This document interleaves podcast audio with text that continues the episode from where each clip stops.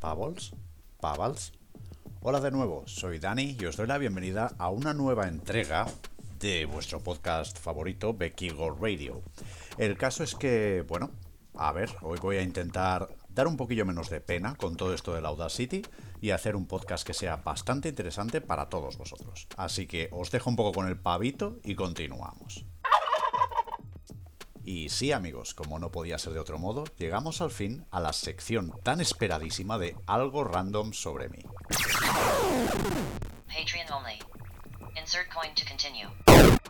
Pues sí, queridos amigos, llegamos ya a la sección de montaña, que es una sección pública para todo el mundo, no solo para Patreons, ¿vale? Por favor, no me peguéis. Y la verdad es que hoy quiero hablar de un tema que quizá no es 100% montañil, pero que creo que puede ser de interés a bastantes personas. Quien más, quien menos, todos sabéis que una de las cosas que me gusta es la creación de contenidos, ya sea pues echar unas fotografías para hacer una publicación en el Insta o incluso, aunque lo tenga un poquillo más oxidado, gracias COVID, eh, pues eso, hacer vídeos de las excursiones, ferratas y aventurillas montañiles, pues que pueda vivir por ahí con los amiguetes. Entonces creo que puede ser de interés para alguno, y si no, pues lo siento, mala suerte, es mi podcast. Pues eso, creo que puede ser de interés el hecho de comentaros o de aconsejaros qué tipo de equipamiento os puede ir bien para fotografía y videografía en la montaña, ¿vale? Porque aquí podríamos hablar de varias cuestiones. Es decir, por un lado, durante mucho tiempo, y algunos de vosotros lo sabéis, yo he estado tirando mucho del teléfono. ¿Pero por qué? Porque el teléfono que yo estaba utilizando era un teléfono, digamos, eh, muy enfocado a la creación de contenidos con unos sensores de bastante calidad. En este caso hablamos de un iPhone 8 Plus que ayer mismo vendí por Wallapop, sin ir más lejos, ¿vale? Durante mucho tiempo me ha hecho un servicio espectacular y debo reconocer que sus sensores, sus cámaras, sus micrófonos pues son bastante buenos y la verdad es que muchos, no me atrevo a decir todos, pero muchos de los vídeos y fotos que tengo tanto en Instagram como en el canal de YouTube de Bekigo están hechos con ese iPhone. Es decir, que hombre, por no ser una cámara profesional, hay que reconocer que te saca unas fotos más que decentes, al menos a nivel de redes sociales, y que también te permite hacer vídeos bastante interesantes. La parte negativa es que, bueno, como podéis comprender, el iPhone tiene una batería de mierda y una resistencia de mierda. Por esos dos motivos lo he sustituido por un móvil tocho de estos de combate, un Dugi S88 Plus, que de hecho es uno de los últimos vídeos que tengo en el canal de YouTube de Bekigo, si no el último. Entonces, bueno, diríamos que la primera opción sería esa, utilizar el propio teléfono móvil. ¿Qué ventaja tiene? Pues hombre, que es un dispositivo que llevas siempre en el bolsillo y que, ¿qué quieres que te diga? Te evitas tener que llevar un dispositivo extra. Por otro lado, tiene sus inconvenientes, y no solo los que ya he dicho, sino el inconveniente más grave de todos probablemente es el enorme riesgo de dañar tu teléfono o incluso perderlo. Sí que es verdad que existen, pues no sería como decirte, unos cacharros, eh, como si fueran unos... Eh, no, soportes, sino como una especie de mm, no sé, como pulpos o algo así, que te dejan el móvil atrapado y atado con un cordel eh, más o menos elástico, como los antiguos cables de teléfono así espiralizados, por decirlo de alguna manera. Que bueno, puedes tener ahí el teléfono puesto. Uy, vaya, pica alguien al timbre, voy a mirar. A few moments later pues eso, era el repartidor de Amazon que, claro, como no le hemos puesto la cama todavía aquí, pues tiene que venir cada día a entregar cosas.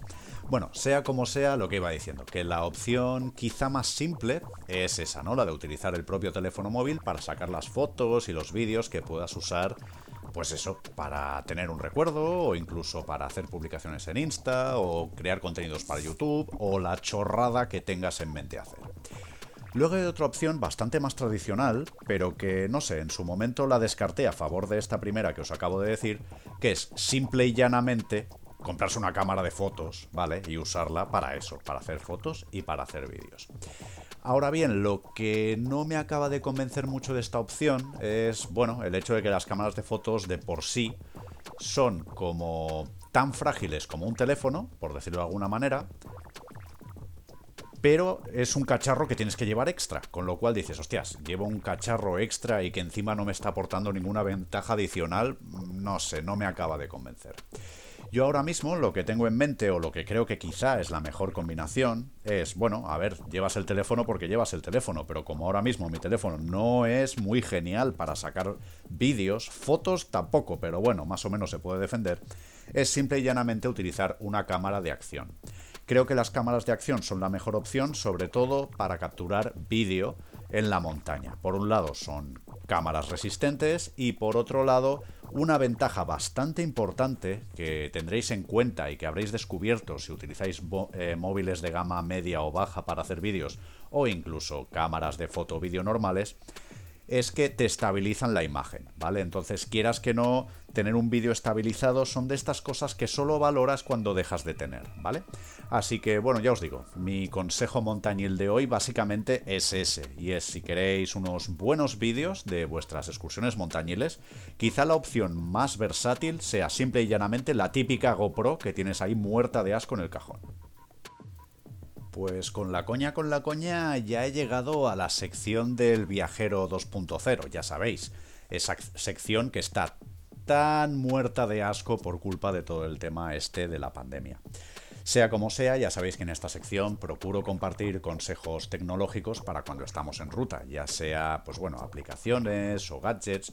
Y la verdad es que, a diferencia de otras veces, eh, este podcast voy a intentar hacerlo con bastante cariño e incluso me he informado antes de empezar a grabar, así que ojo, cuidado, ¿eh?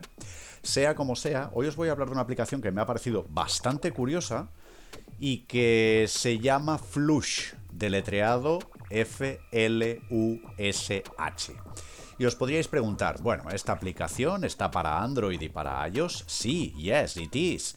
¿Y para qué sirve? Pues básicamente sirve para decirte lavabos públicos donde puedes aliviarte eh, estés donde estés. Esto que puede parecer una soberana memez, pues ¿qué quieres que te diga? Sobre todo si estás de viaje, puede llegar a ser bastante interesante.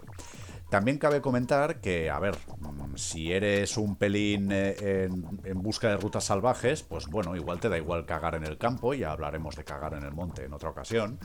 Pero sea como sea, creo que puede ser bastante interesante. Porque sí, mm, sabemos que a las malas puedes ir a un restaurante o a un bar y aprovechar, tomarte un café y mira, aliviarte ahí, ¿no? Pero seamos francos, tal y como están las cosas ahora mismo con el tema COVID, pues casi que se complica bastante. Así que creo que, ¿qué quieres que te diga? Es una opción a tener en cuenta, sobre todo si somos un poquito finos. Flush para Android y para iOS. Encuentra el sitio perfecto donde mear y cagar. Ay, amigos míos, pues llegamos ya a una de mis secciones favoritas, la de Semos lo que comemos. Ya sabéis que es esa sección en la que procuro eh, compartir con todos vosotros mis humildes conocimientos sobre nutrición y dietética, a pesar de que yo no soy un especialista en nada de eso. Ya sabéis que básicamente me interesa ese tema, ya que he llegado a un punto de mi vida, me vi en, en la necesidad de cambiar bastante profundamente mis hábitos y bueno, a raíz de eso me interesa bastante ese tema. Eso sí, como siempre digo, como no soy un profesional, no me hagáis mucho caso, no dejo de ser un colgado, así que antes de tomar decisiones profundas sobre vuestros eh, cambios de hábitos, de nutrición y demás, sobre todo acudid a un profesional.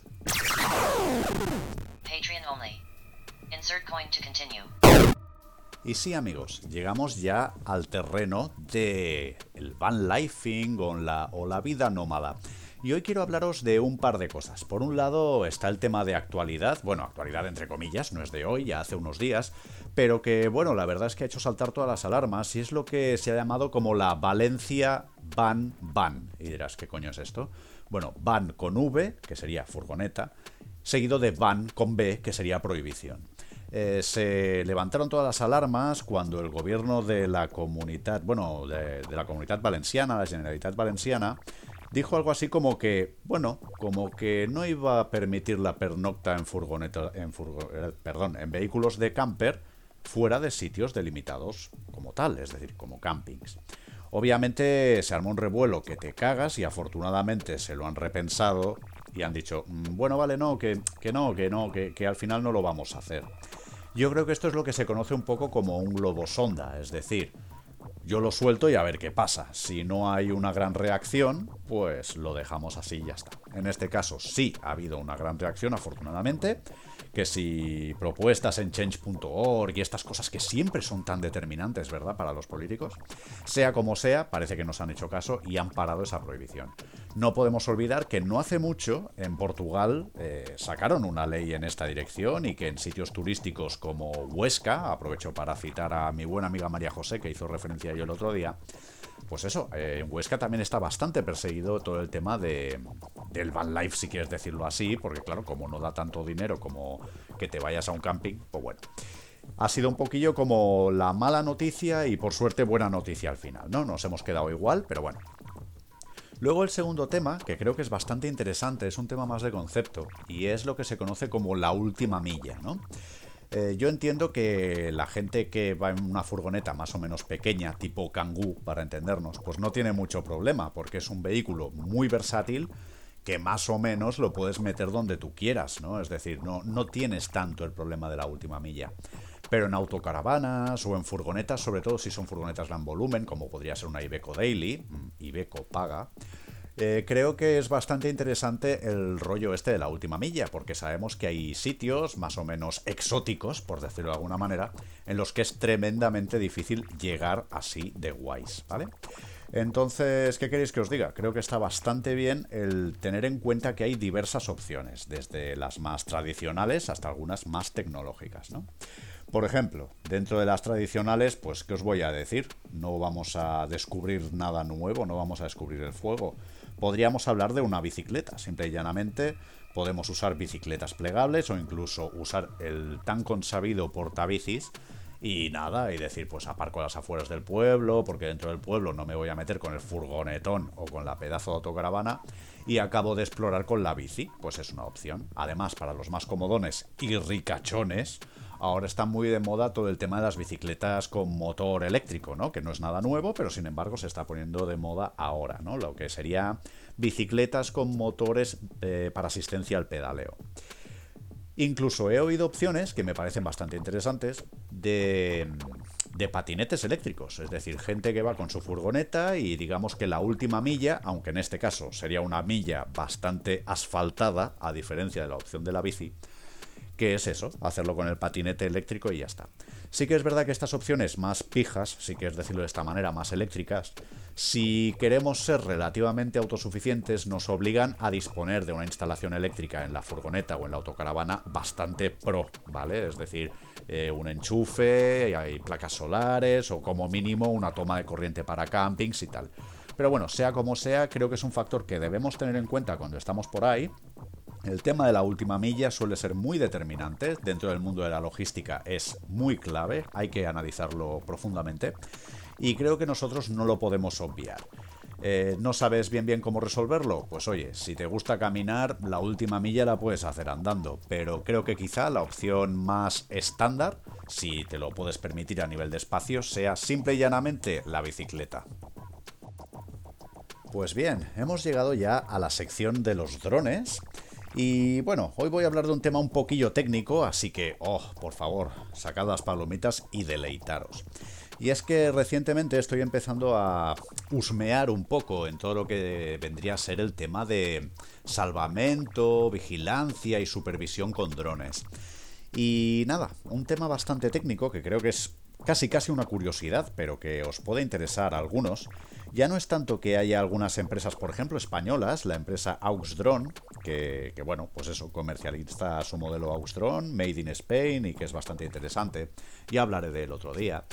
El concepto del que quiero hablar hoy es básicamente el siguiente, y es que cuando pensamos en drones, ya sea pues para vigilancia policial o para transporte logístico, es decir, en situaciones más o menos complejas, eh, mi consejo como, cuidado, el gurú, el especialista, es que intentemos alejarnos de lo que se conocen como cuadcópteros o cuadricópteros. Eh, el dron de toda la vida, vamos, el dron de toda la vida que tiene cuatro motores eh, yo particularmente no lo veo muy recomendable para volarlo sobre personas, sobre instalaciones o eh, sobre edificios, porque tienen una peligrosidad muy grande. Eh, ya sabemos que las probabilidades de que pete un motor son relativamente bajas, pero también es verdad que cuantas más horas de trabajo lleven encima, pues más cerca estamos de que algún motor se desgaste y se pueda romper, pueda dejar de funcionar. En cuyo caso da igual que siga. Esto no es como los aviones, que tienen dos turbinas, se les jode una y vuelan con la otra. No, esto no es así un cuadricóptero, como pierda uno de sus cuatro motores, se va al carré directamente.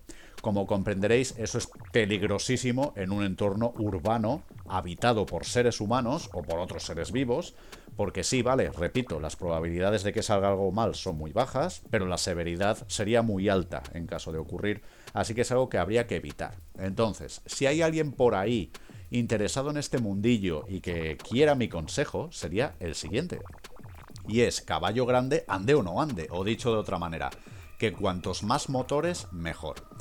¿Por qué lo digo? Porque desde la ignorancia, eh, y que conste que no lo digo con ningún tipo de mala intención, es normal pensar en los drones como los típicos bichos de cuatro motores, si bien es cierto que los hay de tres, de dos o incluso de uno, también conocidos como helicópteros. Cuantos más motores mejor, que sepáis que existen los hexacópteros, que son de 6 motores, y los octacópteros de 8 motores, es lo más habitual. Ya a partir de 6 motores, sí nos podemos encontrar con que eh, en el caso de que falle uno de dichos motores, hombre, está claro que el dron no va a funcionar exactamente igual, pero los otros motores que queden en marcha sí deberían ser capaces de eh, contrarrestar esa falta de potencia, sobre todo si son 8 motores en lugar de 6. Entonces ya os digo, es un tema muy técnico, te puede importar una puta mierda, porque es muy posible que te importe una mierda, pero mira, ya has aprendido una cosilla más, que lo sepas, que a nivel de seguridad, en el momento en que veas pasar por encima de tu cabeza un dron de 4 motores o menos, mm, intenta no estarte mucho tiempo debajo por si acaso. Pues esto ya se acaba, amiguetes, porque estoy llegando ya a la sección corporativa y estaba echando un vistazo a ver si tengo algo que comunicaros así y ¡ay coño! Pues resulta que sí. Resulta que desde el día 17 y hoy estamos a 19, hay un 15% de descuento en la tienda de merchandising de Bekigo, que podríais visitar en bekigo.es barra tienda. ¿Hasta cuándo va a estar vigente este descuento? Pues hasta el domingo, es decir, que si queréis hacer alguna compra entre hoy, mañana y pasado, que sepáis que vais a poder apoyar mi proyecto y oye, que os vais a ahorrar un 15%, así que ¿qué quieres que te diga? Pues bienvenido sea, ¿verdad? Por lo demás, pues no sé qué más podría deciros. Sí, mira, voy a aprovechar para lanzar una bengala, un globo sonda. Y es que estoy pensando que, a ver, Mm, supongo que lo estáis notando, estoy revolucionando todo el concepto este, digo a nivel interno, ¿eh? no, no, soy un revolucionario de nada, eh, del, del, podcast, del Bekigo Radio. Y estoy pensando que podría ser bastante interesante hacer como una sección un poco más participativa, en que os invito a cualquiera de vosotros de los oyentes, eh, especialmente a los que sois Patreon, pero si no sois Patreon, pues habladme y lo miramos a participar, ya sea pues con cuestiones que queráis que resuelva o simplemente si queréis hacer vuestras aportaciones. Muchos de vosotros me conocéis o si no, pues oye, eh, nos, hablamos por WhatsApp o por Instagram o como sea. Eh, me podéis hacer llegar vuestras notas de voz y vamos a intentar hacer algo más o menos divertido, aunque sinceramente no sé ni cómo. Lo dejo un poquillo en vuestras manos y a ver lo que ocurre. A nivel corporativo no creo que tenga mucho más que decir, así que iré cerrando la sección esta, sí. Oh, y llego a la última sección de todas. Eso significa que el podcast, amigos míos, está llegando a su fin. Y es que llego a la sección del proyecto amigo. Ya sabéis que en esta sección, que alguna vez me he saltado, porque bueno, pues porque nadie es perfecto, ¿vale? Soy una persona yo también y a veces me despisto. Pues eso, en esta sección procuro eh, compartir con todos vosotros algún proyecto, a veces son proyectos muy grandes, a veces son proyectos muy pequeños, de, a veces son de personas que conozco muy bien, a veces son de personas que ni siquiera conozco personalmente, pero proyectos que creo que pueden ser de interés para la humanidad en general o si no, pues directamente para vosotros, gente a la que yo os podría recomendar para temas concretos. Alguna vez os he hablado pues de, de gente que sabe de dietética, ya que a veces os hablo de dietética, o gente que sabe de cualquier otro tema. Y hoy el caso es que supongo que, no sorprenderé a nadie. Hoy voy a dar un consejo para la gente que es dronera o que tiene un mínimo de interés para meterse en el mundo de los drones. Y es que hay un proyecto que os quiero recomendar y es el proyecto de Jonathan García de Canarias Drone. ¿Por qué lo digo? Porque si bien no es el youtuber más famoso a nivel hispanohablante del tema de los drones, sí que es verdad que tiene un canal ya que va creciendo bastante, aprovecho y le doy la enhorabuena y le mando un saludo. Es una persona cercana que me ha ayudado, me ha resuelto dudas que he tenido, sobre todo a nivel normativo, y para mí, sinceramente, es uno de los referentes a nivel de normativa de drones en este país, en España. Lo digo porque, a ver, sé que cuando pensamos en drones pensamos en fotos muy bonitas y en vídeos muy bonitos, pero amigos míos, hay toda una normativa que hay que cumplir y que la verdad es que, se está complicando y es importante estar al día. Así que ya os digo, para mí Jonathan es uno de los referentes en este mundillo y no lo digo como peloteo, lo digo porque realmente considero que es así. Para mí es un referente y ya os digo que alguna vez hemos hablado incluso personalmente del plan de Jonathan, ¿tú qué opinas de esto? ¿Cómo es esto y tal? Así que ya os digo, si os interesa mínimamente el mundo de los drones y por lo que sea no le seguíais todavía, os invito a que os metáis en YouTube, busquéis Canarias Drone o C-Drone, que creo que es como tiene el canal, y ya os digo, Jonathan García es vuestro hombre. Pues nada, amigos míos, hasta aquí llega el podcast de hoy. Veo que tengo sobre unos veintipico minutos. Hoy no, no ha quedado muy, muy largo, la verdad. Ya no meto tantas brasas como antes, ¿cierto? En fin, sea como sea, solo me queda, como siempre, daros las gracias por haber decidido pasar un ratillo aquí conmigo, oyendo mis chapas tan variadas, ¿verdad? ¿Y qué más os puedo decir? Pues que espero que este podcast os haya sido entretenido, que os haya ayudado, que os haya enseñado algo y que os haya hecho compañía mientras paseabais al perros, paseabais a vosotros mismos, hacíais vuestras mierdas domésticas o mierdas de cualquier otro tipo. Sea como sea, ya sabéis que podéis apoyar al proyecto Bequigo en las principales redes sociales, en Facebook, Instagram y YouTube, así como el proyecto de Drones by Bequigo en Facebook, Instagram, YouTube y también en Twitch, donde eventualmente una vez a la semana intento al menos subir algún directo ya sea de charletas sobre drones o sobre eh, simuladores FPV, que ya sabéis que me gusta ir practicando y tal. Por lo demás, si queréis marcar la diferencia, hay un par de cosas que podéis hacer. La primera es suscribiros a la newsletter de bequigo.es, cuando sale el cuadradito ese de únete a la comunidad y tal, pues ya te digo, por un único email semanal que se manda los domingos por la mañana, creo, al mediodía, tienes un resumen de todos los contenidos que creo durante esa semana, que procuro que sean al menos cuatro. Un artículo en el blog, un vídeo en el canal de YouTube de drones, este propio podcast y un directo en Twitch. Son los cuatro contenidos que me comprometo a subir todas las semanas y hay días que, bueno, perdón, hay semanas que por lo que sea, pues me da por subir más cosas, pues mira, pues mejor para todos. También depende pues de lo liado que esté y de las aventuras que viva, que ahora mismo son muy pocas, como os podéis imaginar, por el tema COVID. Y ya está, si realmente queréis eh, ayudarme y marcar la diferencia incluso acceder a contenidos exclusivos como la versión completa de este podcast, sabéis que me podéis ayudar en Patreon, ¿vale? Si vais a patreon.com barra bequigo desde 3 paveques al mes, vais a marcar la diferencia y vais a tener ya eh, acceso a contenidos exclusivos como por ejemplo este podcast. Ahora ya sí, os dejo tranquilos después de tanta retaila de spam y solo me queda desearos que acabéis de pasar una semana genial y nos oímos en el próximo podcast.